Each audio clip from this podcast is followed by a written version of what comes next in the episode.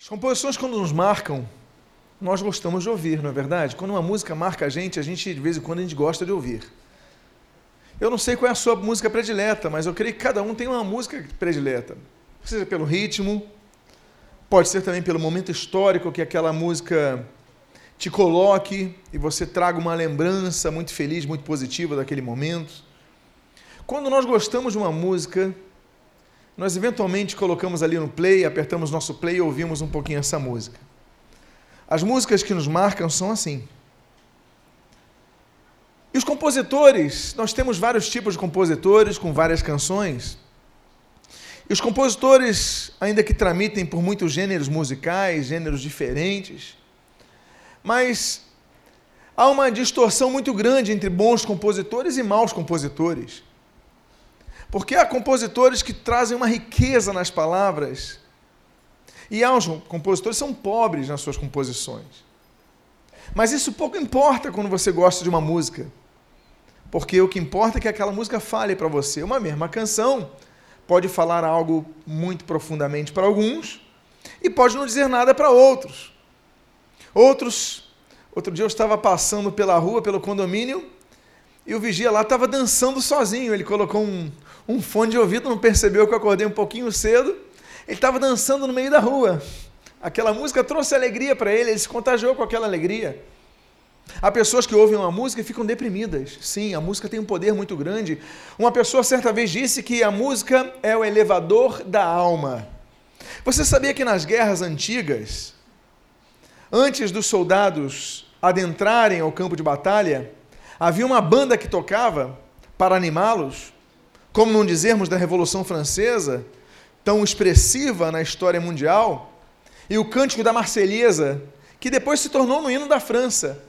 Antes das tropas irem aos campos de batalha, eles entoavam a Marselhesa, né? Les enfants de la patrie. Então, as crianças da pátria, e falava das armas, e vamos, e aquilo animava, e levantava os brios da tropa, e a tropa ia com mais força. Era comum nos exércitos a, a, que houvesse um grupo que tocasse trombetas para que eles tivessem um ímpeto maior. Sim, a música, ela pode descer uma pessoa, ela pode levantar. O fato é que quando nós gostamos de algumas músicas, nós gostamos de ouvi-la. Mas na Bíblia, a Bíblia que é um livro que tem tantas composições, tantas canções, por exemplo, nós temos um inário na Bíblia que nós, ocidentais, chamamos de salmos. Os salmos nada mais são do que um kiddush hebraico, um inário dos, dos hebreus. São cinco rolos grandes e eles escolhiam, escolhiam as canções, a maioria delas de Davi, o próprio rei compositor, sim. Nós temos um rei da Bíblia que foi um grande compositor. Mas existe uma canção que me chama muita atenção. Na verdade, são duas canções em toda a Bíblia que me chamam muita atenção, de todas as canções. Uma eu vou pregar sobre uma hoje. Eu não vou pregar sobre uma que me chama atenção, que é uma que Jesus é o compositor. Interessante que a Bíblia diz, em Apocalipse, que existe uma canção que Jesus compõe com Moisés. Essa canção, sui generis, pela composição e pelo compositor, eu não vou falar sobre ela. Eu quero falar de uma canção que Deus pede para tocar. Deus pede para tocar, Deus pede para entoar, Deus pede para cantar, sim. Existe uma canção na Bíblia que Deus ele pede para os seus compositores cantarem para ele. E eu quero convidar então a você a abrir a sua Bíblia para nós irmos a esta canção que se encontra no livro dos Juízes, capítulo de número 5. Livro dos Juízes, capítulo de número 5. E o versículo que eu leio, o início do versículo 12, está na sua tela. Juízes, capítulo número 5, versículo de número 12. E diz o texto da palavra de Deus: Desperta, Débora, desperta, desperta, acorda, entoa um cântico. Deus então diz: para Débora. Deus pede a música para Débora. Oremos. Pai amado, lemos a tua palavra e pedimos, fala conosco nesta noite. E o que nós pedimos, nós te agradecemos em nome de Jesus. Amém e amém. Israel tinha obtido uma grande vitória. Foram 20 anos de jugo cananeu, 20 anos de uma ocupação cananeia, e Deus infere na história e levanta pela primeira vez uma mulher como líder do povo de Israel para trazer libertação a Israel. Essa mulher, essa mulher é uma mulher cujo significado em hebraico é muito singelo. Em hebraico significa abelha. Em português, nós chamamos de Débora, abelha. Traz doce, mas traz ferrão. Ela traz a palavra que alimenta, mas traz os juízos de Deus. E através dessa aliança de Débora com Baraque, são dois dos juízes que governam Israel por 40 anos. Nós temos Otoniel, que governa Israel por 40 anos. Nós temos Débora e Baraque, que governam Israel por 40 anos. Nós temos Samuel, que governa Israel por 40 anos. Nós temos Eude, que governa Israel por dois períodos de 40 anos. Nós temos Eli, que governa Israel por 40 anos, aí como juízes. Nós temos os reis, Saul, que governa por 40 anos, Davi, que governa por 40 anos, e aí nós temos o Salomão, que governa por 40 anos, e nós temos Joás, que governa por 40 anos. Então temos várias lideranças que Deus levanta para governar sobre Israel 40 anos, e Débora era uma delas. O problema de um governo de 40 anos é acomodação. Passa-se o tempo, os problemas vão surgindo, os inimigos querem avançar e as pessoas começam a se acomodar. Débora, uma grande líder, ela talvez estivesse se acomodando, porque Deus é enfático ao dizer: desperta, desperta e acorda. Desperta, Débora, desperta, Desperta, acorda. São quatro vezes Deus falando para aquela líder de Israel, Débora, acordar. Por que, que ela tinha que acordar?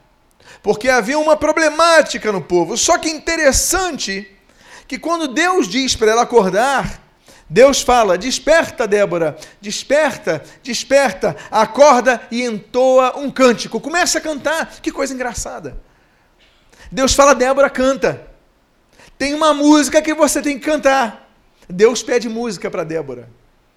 Deus fala, Débora, está na hora de você cantar uma canção. Porque quando nós cantamos, há uma coisa: nós memorizamos.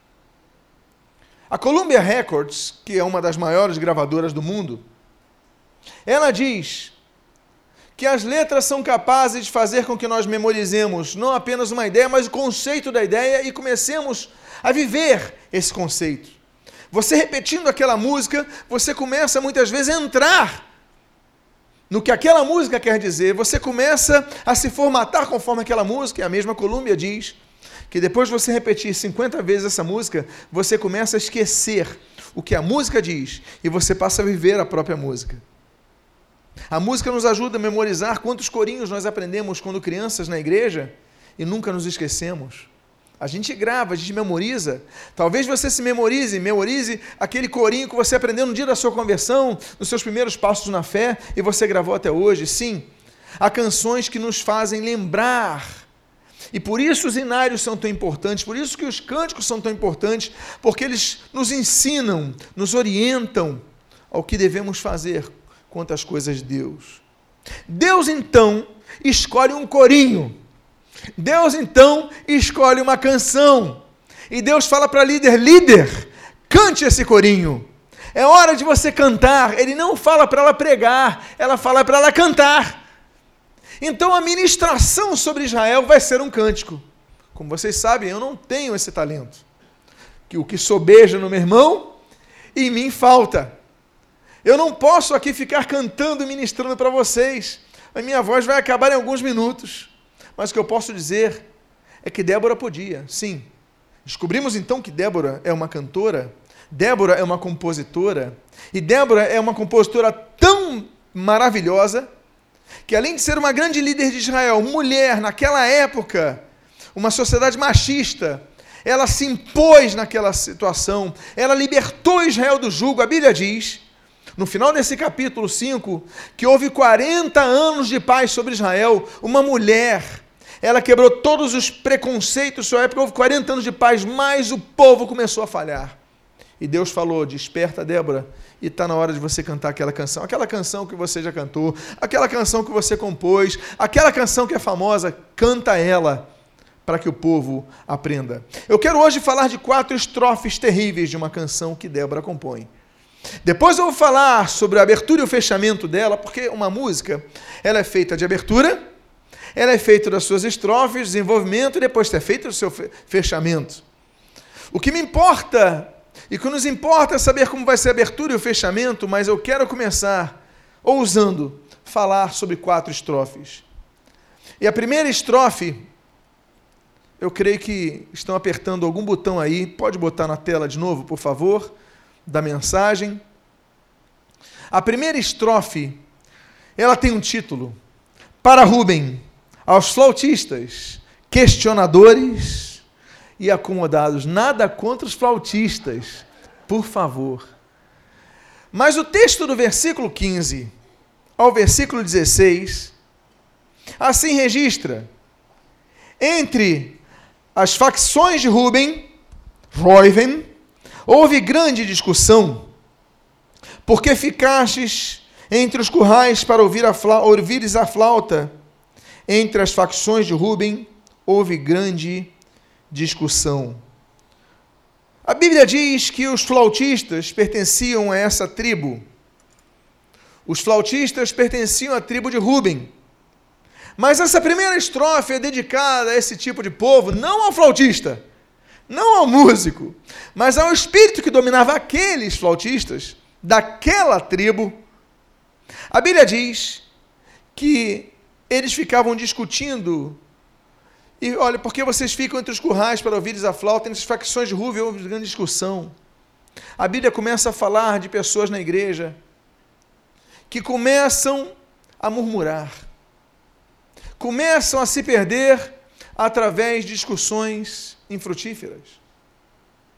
Quantas vezes as pessoas que estão na casa do Senhor começam a se perder porque começam a murmurar, a murmurar contra o que Deus tem feito em suas vidas, a murmurar contra as suas lideranças, as decisões da igreja.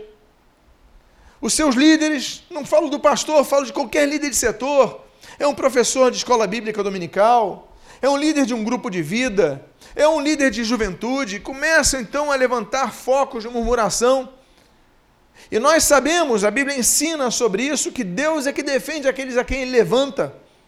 E aqui Deus está dizendo: olha, houve grande discussão entre os, as facções de Rubem. Você vê que Rubem, por si só, já tinha facções, já tinha pessoas, já, já tinha divisões entre Rubem.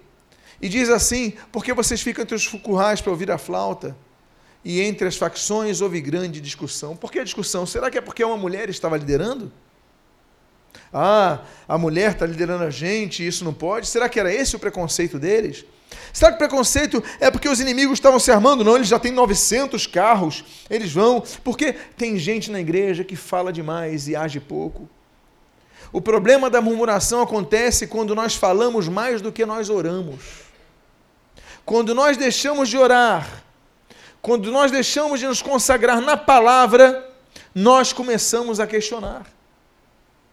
E Deus, então, nessa canção, que é uma canção tão forte, Deus fala: Débora, canta essa música. E ela começa a cantar. E nessa canção há uma estrofe dedicada aos flautistas de Rubem. Pessoas que só ficavam murmurando, só ficavam questionando, só ficavam promovendo divisão na igreja. Na igreja, não, nas tribos, em Israel, no povo de Deus. Então a gente pode traduzir isso como uma igreja hoje. Pessoas que estão no meio do povo e que Deus dedica uma estrofe dessa canção. Há uma segunda estrofe. E se eu tivesse que dar o nome do título dessa estrofe, seria Para Gileade aos indiferentes e aos egoístas. Diz o versículo número 17 em sua primeira parte: Gileade ficou da além do Jordão.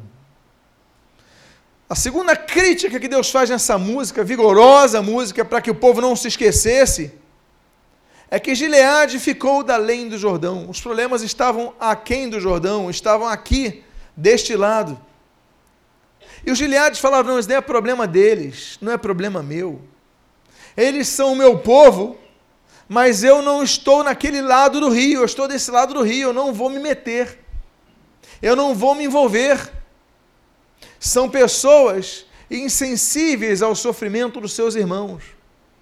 São pessoas que não querem se envolver com as lutas de seus irmãos. Nós vivemos um grande conflito existencial na igreja. E o conflito existencial na igreja é: somos um auditório ou somos uma família? Porque a igreja pode se tornar um auditório quando apenas chegamos, cantamos, ouvimos, ofertamos e vamos para nossas casas. Ou a igreja pode se tornar uma família quando nós, além de tudo isso que eu disse aqui para vocês, nós procuramos nos relacionar, nos envolver e ajudar uns aos outros, orar uns pelos outros, apoiar uns aos outros nos fortalecer, nos unir. E aí a banda, não, eu toco, eu toco, vamos nos unir, vamos ensaiar, não, vamos evangelizar, vamos nos, fortalecer o nosso grupo de vida, vamos trabalhar com as crianças, vamos envolver com os setores. São pessoas que, ao contrário do, dos de Gileade, eles não dizem eu estou da além de Jordão, então não vou me envolver, não. Eles dizem onde eu estiver, pode contar comigo. Porque nós nos tornamos, e esse é um grande problema da igreja a igreja se tornar um auditório. De pessoas apenas que criticam a pregação, vai acabar o culto, vão dizer eu gostei, eu não gostei e acabou. É o máximo que vão fazer para frutificar, procurar frutificar na sua vida, é isso. Mas eles não procuram ajudar o outro. Como é que está o teu próximo? Como é que está o teu irmão? O que, que você tem feito dos teus dons, dos teus talentos? Você tem se unido? Deus faz uma crítica nessa música. É uma música forte, é uma música que Deus faz uma, uma, uma alerta ao povo: olha, ainda que você esteja da linha de Jordão, são teus irmãos. Você tem que sair do seu lugar e se unir para fortalecer. Fortalecer o próximo, fortalecer o outro. Então nós devemos nos unir, unir as nossas forças. Pastor, eu não estou fazendo nada na igreja, procura algo para fazer. Há espaço para você fazer. Procura o pessoal do louvor, procura o pessoal do coral, procura o pessoal da mesa de som, procura o pessoal do evangelismo, procura o pessoal do grupo de vida, procura o pessoal da recepção, procura os diáconos, procura o berçário, procura as crianças, procura o lanche na cantina. Olha, todos podem se envolver, todos podem trabalhar, senão podemos cair no erro dos de Gileade. Foram libertos dos cananeus e agora eu me acomodo. Agora os outros estão tendo problema, bom, eu já fui liberto, não preciso me envolver. Eu fui salvo, Jesus vai voltar, eu estou garantido, e pronto, você só pensa em si. A segunda estrofe, ela é feita para esse tipo de pessoas, é dedicada a esse tipo de pessoas. Que música dura, que música pesada, que alerta que Deus nos faz. Há uma terceira estrofe, e a terceira estrofe que nós lemos, se eu tivesse que dar um título, eu diria: Para Dan, aos que alteram suas prioridades. Olha que diz essa estrofe. E Dan, por que se deteve junto aos seus, a seus, perdão, a seus navios? Dan era a tribo que cuidava do comércio marítimo em Israel. Eles eram habilidosos em construir barcos, eles eram desbravadores em ir ao Mediterrâneo, ao enfrentar aquelas ondas, enfrentar os temores daquela época das embarcações. A tribo de Dan era a tribo dos velejadores. A tribo de Dan era a tribo dos grandes pescadores, dos que faziam comércio internacional. Por isso era uma tribo próspera. Por isso era uma tribo rica. Mas Deus ele fala assim: por que se deteve Dan junto aos seus, a seus navios? Porque você ficou somente naquilo que te trazia o lucro, porque você ficou apenas naquilo que você começou a priorizar, você esqueceu o teu povo. Você esqueceu que nós somos um exército, estamos cercados de inimigos, mas você só se preocupa com a sua própria vida, com seus próprios navios. A terceira estrofe é dedicada àqueles que mudaram as suas prioridades. Porque quando você chegou para Jesus, você não tinha nada, você não tinha paz, você não tinha esperança, você era uma pessoa vazia, triste, incompleta. Jesus chegou na sua vida, ele transformou o seu ser, ele te curou, te resgatou, te transformou. Agora que você se levantou, você se esquece da obra dele. Você não se envolve nos ministérios, porque você cresceu. Você prosperou, você não se envolve mais nos cultos, nem vai nos cultos. Vai quando você quer. Você não tem mais compromisso. Sabe por quê? Porque você está cuidando dos teus navios. Você tem navios para cuidar. Deus não está criticando o fato de eles terem navios. Deus não está criticando o fato de você ter atribuições, de ter trabalho, ter, ter muitas responsabilidades. Deus não está criticando isso. O que Deus está criticando é quando nós nos esquecemos de nossas prioridades. Buscai, pois, em primeiro lugar o reino de Deus e a sua justiça, e as demais coisas vos serão acrescentadas. É o que Jesus falou em Mateus 6,33. Nós alteramos as prioridades, porque estamos bem. Muitas vezes só voltamos a buscar ao Senhor quando caímos em enfermidade, quando entramos no desemprego, mas quando temos saúde, quando temos dinheiro na conta, quando temos estabilidade, nós nos esquecemos de Deus quando nós temos navios que estão fazendo um excelente comércio marítimo, nos esquecemos que fazemos parte de um só corpo. E Deus dedica essa terceira estrofe à tribo de Dan, a uma tribo próspera, a uma tribo competente, mas a uma tribo que ficou apenas com seus navios, se esqueceu do próximo, se esqueceu das prioridades. Não abandone a casa do Senhor. Não deixe de buscar ao Senhor. Não deixe de buscar ao Senhor através da leitura da palavra, através da oração, de obedecer ao Senhor através de uma vida santa, de congregar-se na comunhão dos santos. Não deixe as suas prioridades irem de lado quando Deus te prosperar. Sabe por quê? Como nós lemos hoje pela manhã, aquele texto que Paulo escreve em sua primeira carta a Timóteo, no capítulo 6, ele fala que o amor ao dinheiro é raiz de todos os males porque alguns adentrando nessa cobiça se desviaram. Muitos se desviam porque são abençoados. Que coisa interessante.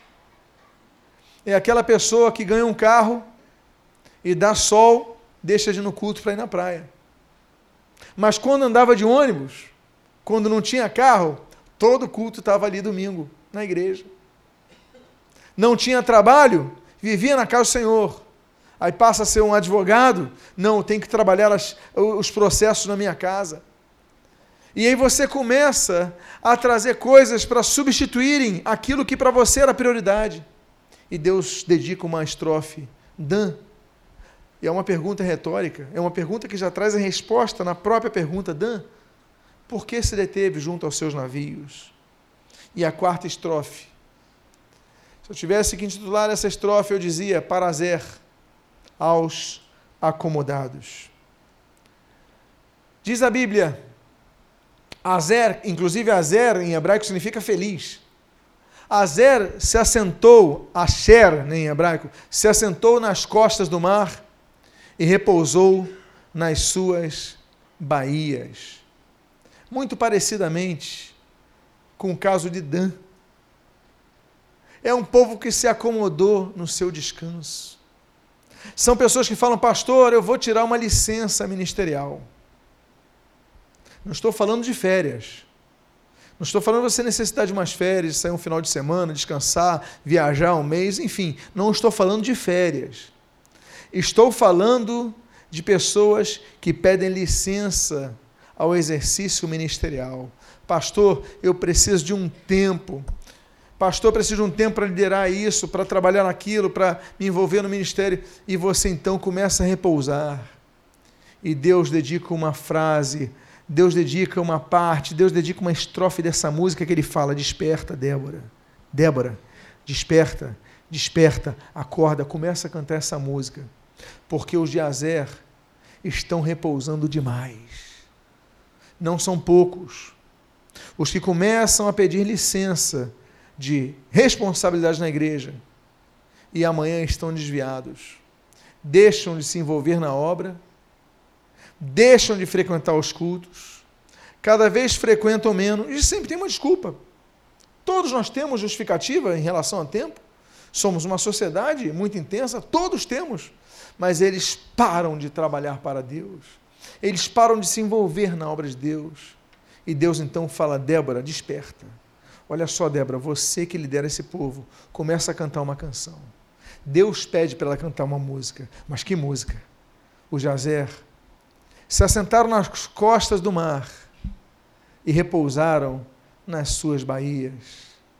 Deus, Ele entende que há momentos que nós precisamos repousar. Jesus tinha momentos que ele pegava o barquinho para o meio do mar da Galileia. Mas isso é temporário. Não tire a mão do arado. A Bíblia diz, o Senhor Jesus, ele alerta em Lucas 6. Ele fala assim: aquele, pois, que põe a mão no arado, Lucas 9, 56, aquele, pois, que põe a mão no arado e olha para trás, não está apto para o reino de Deus. Se você colocou a mão no arado, nunca tire a sua mão no arado. Diga para a pessoa que está do seu lado: nunca tire a tua mão no arado.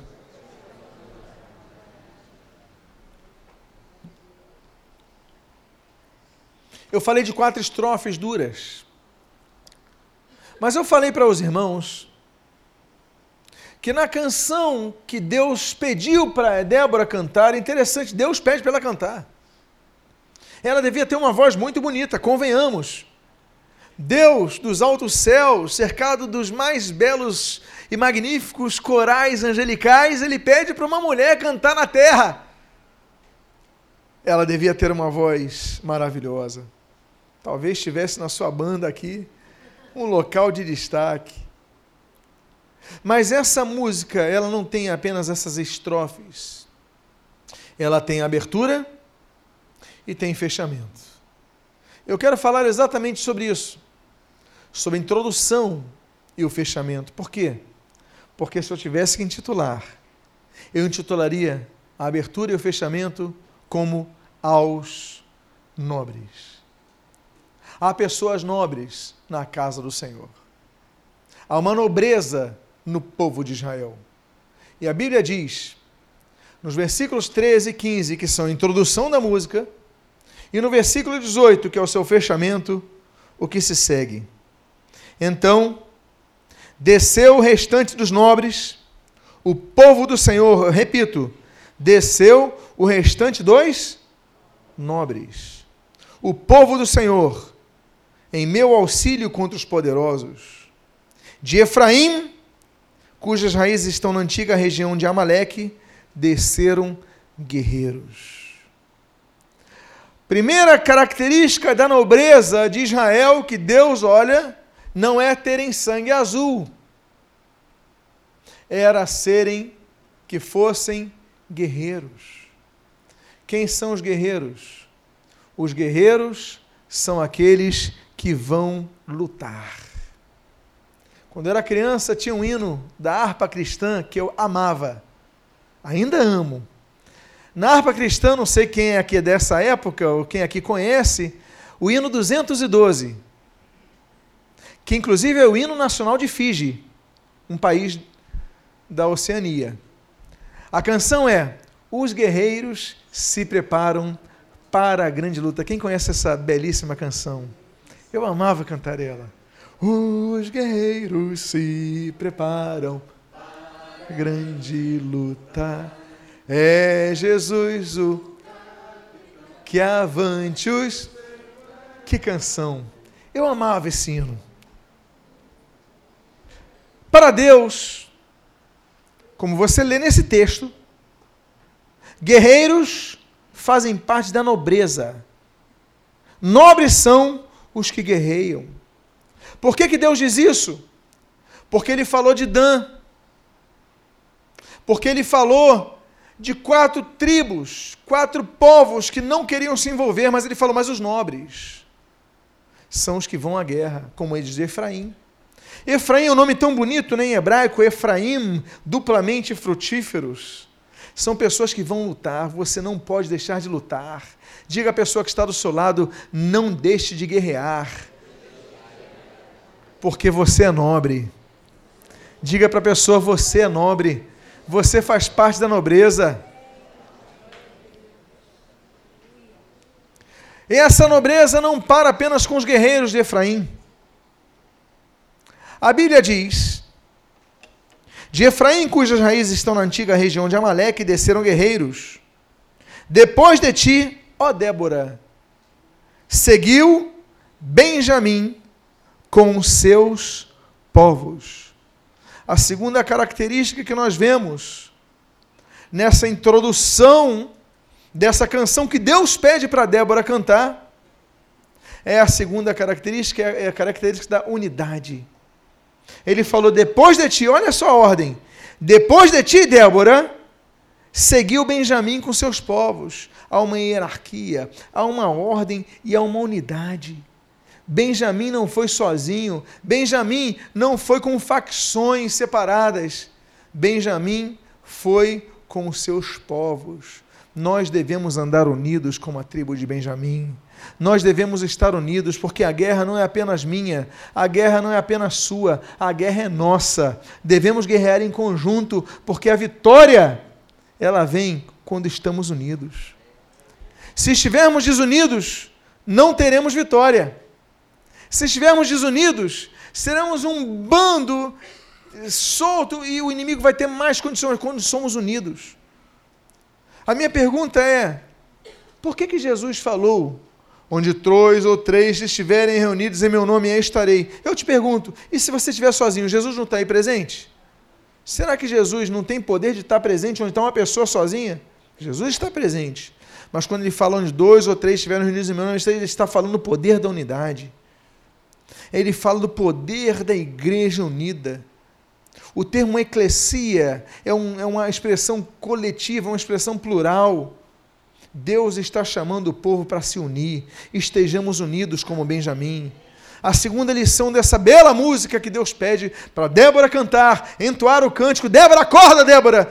E ela, ah, acorda, desperta, desperta, acorda. O que, que eu devo fazer? Você deve cantar. Cantar! Cantar. Pega o microfone, pega o Shure, SM58, liga ele na mesa de som, Beringer, e começa a cantar para o povo de Israel ouvir e canta que os nobres são os guerreiros, mas os guerreiros que caminham juntos. Os nobres são os guerreiros é, que, que são de Efraim, mas que caminham juntos como os de Benjamim. A canção continua. E ela diz assim: E seguiu Benjamim, eu volto aqui. Então desceu o restante dos nobres, o povo do Senhor em meu auxílio contra os poderosos de Efraim, cujas raízes estão na antiga região de Amaleque, desceram guerreiros. Depois de ti, ó Débora, seguiu Benjamim com seus povos, e de Maquir desceram comandantes. Nós vemos que a igreja, além de ser uma igreja unida, ela tem que ser uma igreja organizada. Tem que haver ordem, tem que haver estrutura. Não somos um bando, todo mundo fala o que quer e vai para a direção que quer. Devemos andar numa direção. De Maquir vieram seus comandantes. O que é comandar? É dar uma direção, é dar um comando. Olha, vamos para o norte, ou vamos para o sul, ou vamos para outra direção. Mas é dar um comando, temos que ter um norte, uma direção. Não adianta Benjamim chegar com o povo unido se cada um disser e definir a que direção vai. Nós temos que caminhar juntos, unidos, numa só direção. E por fim, eu falei da introdução. E agora eu caminho para a conclusão. Duas tribos. Zebulon é a primeira que eu cito. E a Zebulon diz: De Maquir desceram comandantes, e de Zebulon os que levam a vara de comando. Existe liderança na igreja mas existem aqueles que auxiliam as lideranças. A igreja precisa ter ministérios, equipes ministeriais, e essas pessoas devem ser igualmente respeitadas. Temos líderes de louvor, temos líder de evangelismo, temos líder de crianças, temos líder dos grupos de vida, temos líder do, dos diáconos. Há pessoas que não respeitam. E nós devemos respeitar como Zebulon, que levam a vara do comando. Há uma direção, mas eles estão também trabalhando para o melhor para os seus ministérios. E devemos orar por eles. Você costuma orar pelos seus professores de escola dominical, de escola de aperfeiçoamento? Você costuma orar pelo, pelos supervisores do grupo de vida? Você costuma, porque tem que orar por eles. Ore pela liderança da igreja, mas ore pelos líderes de setores ministeriais, porque são eles que levam a vara de comando. E por fim, a última tribo que eu menciono aqui, e é uma coisa belíssima, é que diz assim, então, do início do 13, então desceu o restante dos nobres, o povo do Senhor, em meu auxílio contra os poderosos. De Efraim, cujas raízes estão na antiga região de Amaleque, desceram os guerreiros. Depois de ti, ó Débora, seguiu Benjamim com seus povos. De Maquir desceram comandantes, e de Zebulon os que levam a vara de comando. Também os príncipes de Sacar foram com Débora, e Sacar seguiu a Baraque, em cujas pegadas foi enviada para o vale.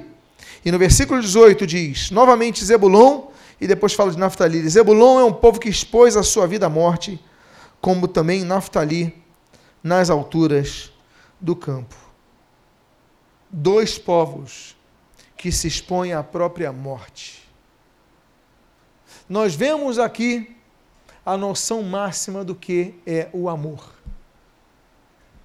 Quem ama, quem pode amar tanto, a ponto de dar a sua própria vida pelos outros. Isso te remete à memória alguém? A quem? A Jesus. Não existe maior amor do que esse. Nós vemos amor semelhante não semelhante quanto à grandiosidade, quanto ao comparativo dos seus efeitos, não, não se compara o amor de Deus em Cristo, mas eu digo uma postura semelhante, dar a sua própria vida pelos seus irmãos, Zebulon e Naftali. Dar a vida, eu não digo apenas a física, é dedicar tempo para ajudar, é dedicar tempo para orar, é dedicar tempo para aconselhar, é dedicar tempo, é dedicar amor, é dedicar atenção. Cada vez que os irmãos ensaiam, eles estão doando o seu tempo. Eles estão se dando cada vez que um professor, ele ensina a sua turma, ele doou um tempo estudando para ensinar. O líder do grupo de vida ali ajudando, o supervisor fazendo tudo para aquele grupo não parar no tempo, ele multiplicar e crescer, alcançar outras vidas. O evangelismo, colocando pessoas para evangelizarem. As lideranças de, de, de, de crianças fazendo tudo para as pessoas se envolverem. Todos dando de si, dando sua própria vida pelo amor dos seus irmãos e pelo amor da obra do Senhor. Infelizmente, quatro estrofes são dedicadas àqueles que não queriam se envolver, que queriam apenas cuidar dos seus navios, que queriam apenas descansar. São aqueles cristãos que falam o seguinte: eu não quero dor de cabeça na igreja. Poxa, mas a questão não é ter dor de cabeça. A questão é pagar o preço de servirmos uns aos outros e pagar e amarmos uns aos outros. Quando nós amamos, a gente simplesmente faz isso por amor, que é o amor que Deus deposita em nossos corações. É para sonharmos com um dia que vejamos todos na igreja envolvidos em algo, que não sejamos uma congregação de ouvintes, mas praticantes da palavra, que não sejamos um auditório, mas uma família que guerreia juntos, de pessoas que aí sim podem ser chamadas de nobres. Você deve ser um nobre, um nobre guerreiro que luta pelos seus irmãos. Quem está disposto a isso nesta noite? Eu convido a todos aqui, por favor, fiquem de pé. Eu quero fazer uma oração nesta noite.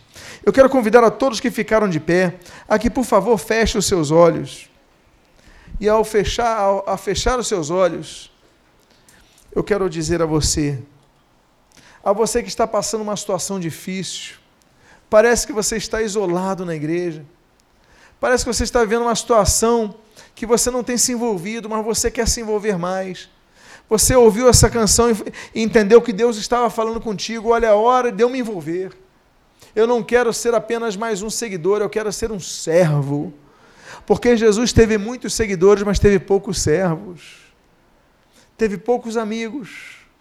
Servir a Jesus é o que nós precisamos ser. Servos de Jesus. E para sermos servos de Deus, a Bíblia diz: devemos servir uns aos outros. Se você é uma pessoa que quer melhorar nesse sentido, coloque a mão no seu coração. Eu quero ministrar sobre a sua vida, Pai amado. Aqui estão várias pessoas, Pai, colocando as mãos em seus corações. Eu te peço que, em nome de Jesus, abençoes essas vidas, fortaleças estas vidas, renoves estas vidas, tu que falastes conosco nesta noite através de uma música, Pai. Eu não a cantei, mas eu a li. Essa composição que destes a Débora e a Baraque, para que ela não se esquecesse, mas cantasse a Israel, nós aqui a mencionamos. Para que não nos esqueçamos que músicas nos falam e nos conduzem a ações, e nós queremos seguir essa canção. Queremos ser por ti considerados como pessoas nobres, que guerreiam uns pelos outros. Por isso, Pai, que possamos nos envolver mais com a tua obra, que não possamos nos acomodar jamais, mas nos envolver para abençoar mais e mais vidas. Eu faço uma oração especial pelos grupos de vida, que é o melhor local para as pessoas se desenvolverem, as pessoas se unirem. Abençoa os líderes dos grupos de vida. Abençoa o casal de supervisores do grupo dos grupos de vida. Que possam, Senhor, colocar cada vez mais pessoas ali para que eles possam ali se unir, crescer juntos e, em nome de Jesus, servir-te cada vez mais e mais. Abençoa a tua igreja. Senhor, hoje que se comemora não apenas o Dia das Mães, mas o aniversário da Igreja de Nova Vida, que foi fundada num Dia das Mães, em 1961. Muito obrigado por essa igreja. Abençoa a Igreja de Nova Vida. Que sejamos uma igreja assim de servos, Pai, uns dos outros. Eu peço as orações também pelas mães Abençoa as mães, obrigado pelas nossas mães, abençoa, renova suas forças. Traz alegria, porque nem todas as mães tiveram um dia feliz. Algumas não foram lembradas por seus filhos. Ó oh, Pai, como nós sabemos de alguns casos, mas nós sabemos que Tu consolas os corações. Traz Teu consolo a elas hoje, Pai, porque o Teu Espírito possa te consolar. Traz alegria no lugar de pranto, Pai. E são as Tuas bênçãos que nós rogamos sobre as nossas vidas e te agradecemos em nome de Jesus. Ainda de olhos fechados, ainda com os olhos fechados, eu queria fazer um convite. Esse convite se traduz por uma pergunta, e essa pergunta é: Alguém nesta noite que aqui está gostaria de entregar a sua vida ao Senhor Jesus? Alguém aqui quer dizer, Senhor, eu me arrependo dos meus pecados, nesta noite eu quero entregar a minha vida a Ti? Alguém aqui? Se houver alguém, levante sua mão agora, bem alto nós queremos orar por sua vida. Alguém aqui quer entregar a sua vida ao Senhor Jesus?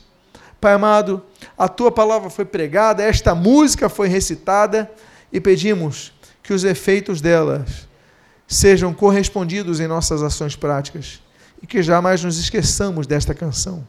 São as tuas bênçãos que nós rogamos e te agradecemos em nome de Jesus. Amém e amém. Diga